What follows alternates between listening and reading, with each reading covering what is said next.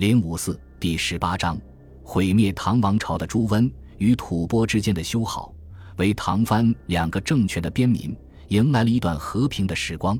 但是唐王朝的灭亡却不可逆转了。唐朝在经过了唐玄宗在位后的小贞观之治后，就迅速进入了下滑期。唐玄宗死后，相继即位的唐懿宗。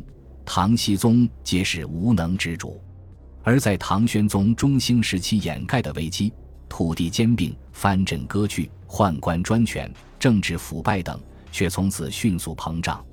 到了唐僖宗在位时，唐朝爆发了持续十年的黄巢起义，敲响了唐王朝灭亡的丧钟。而真正把唐王朝送上死亡之路的人，就是这场大起义中的一个叛徒朱温。朱温，河南商丘人，公元八百五十二年生人。其父亲是乡村的一个私塾教师，也算是书香门第家庭。可朱温子不类父，道德文章没心情学，偏偏喜欢在村子里好勇斗狠，成天惹是生非。而且和一般的莽汉不同，朱温从小性格就狡诈，打架的时候拍个黑砖，搞个偷袭，那是家常便饭。朱温的母亲十分宠他，每次朱温惹了事。都挺身护着他，不断告诉别人：“我儿子将来能做大事业，你们不要小瞧他。”那时候的乡亲们，包括朱温的父亲，都认为这女人纯粹溺爱孩子，说的都是胡话。直到很多年后，当朱温已经成为一代枭雄后，相信他们才不得不感叹：女人看人有时候真的很准。朱温的发迹是在他二十五岁那年，那年黄巢起义打到了他的家乡。乡亲们纷纷逃离避难，偏偏朱温不跑，不断跟他人说：“我发迹的机会到了。”结果农民军一到，他飞也似的报名参军。之后随着黄巢南征北战，他起先只是一个小卒，但是打起仗来无师自通，偷奸耍滑搞鬼子，很快就玩得滚瓜烂熟。先当小队长，然后当参将。他得到黄巢赏识，主要还是义军转战南方时。在江苏镇江遭到了唐军的追击，慌乱之下，朱温不慌不忙，主动要求殿后。他仅带了五百多人，在镇江附近的山里大摇旌旗，让唐军误以为农民军设下了埋伏，硬是被追击的农民军给吓跑了。唐军也就失去了这千载难逢的活捉黄巢的机会。此战让黄巢对他刮目相看，然后提升为亲军大将。到了后来，农民军占领长安时，朱温已经是先锋营将官了。在占领长安的战役中，朱温率先投两千人身先士卒，打到长安附近时又继续耍诈，一路大张旗鼓宣传自己带了几十万人来，硬是把唐朝留守在长安的军队吓得脚底抹油逃跑了。结果，农民军兵不血刃占领了长安，这个皇朝梦寐以求的坚城。然后。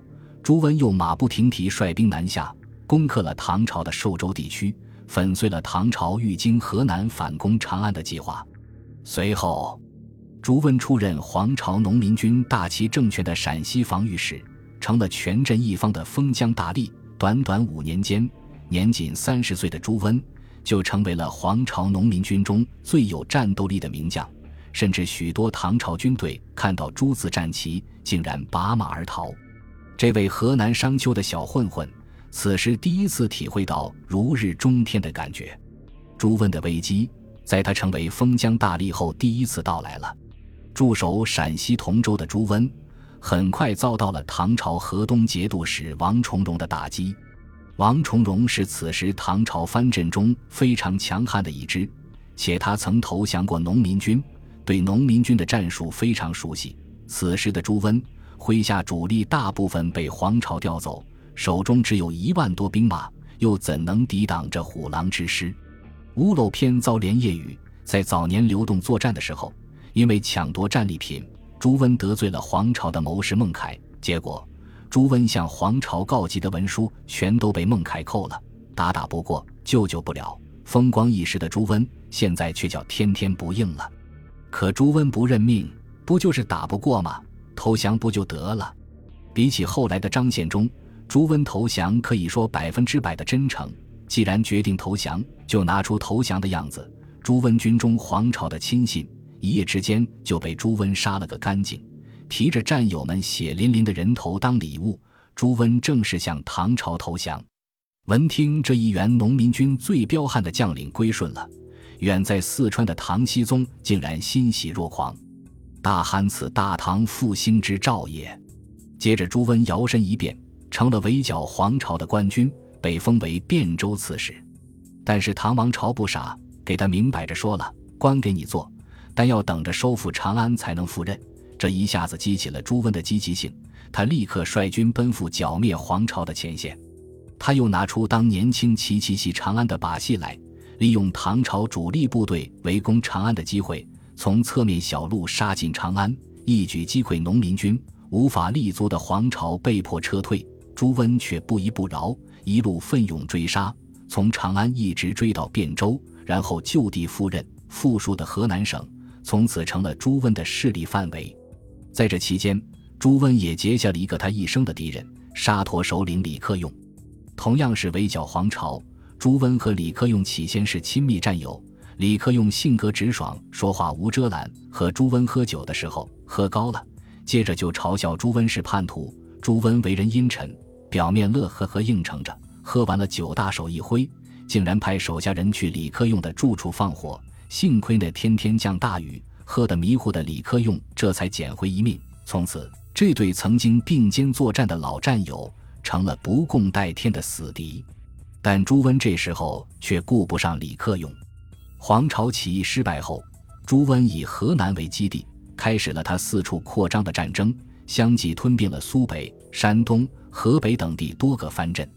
此时的唐王朝已是藩镇割据时期，中央政府成了空架子。朱温采取又打又拉的政策，对周边的藩镇分化瓦解，步步为营。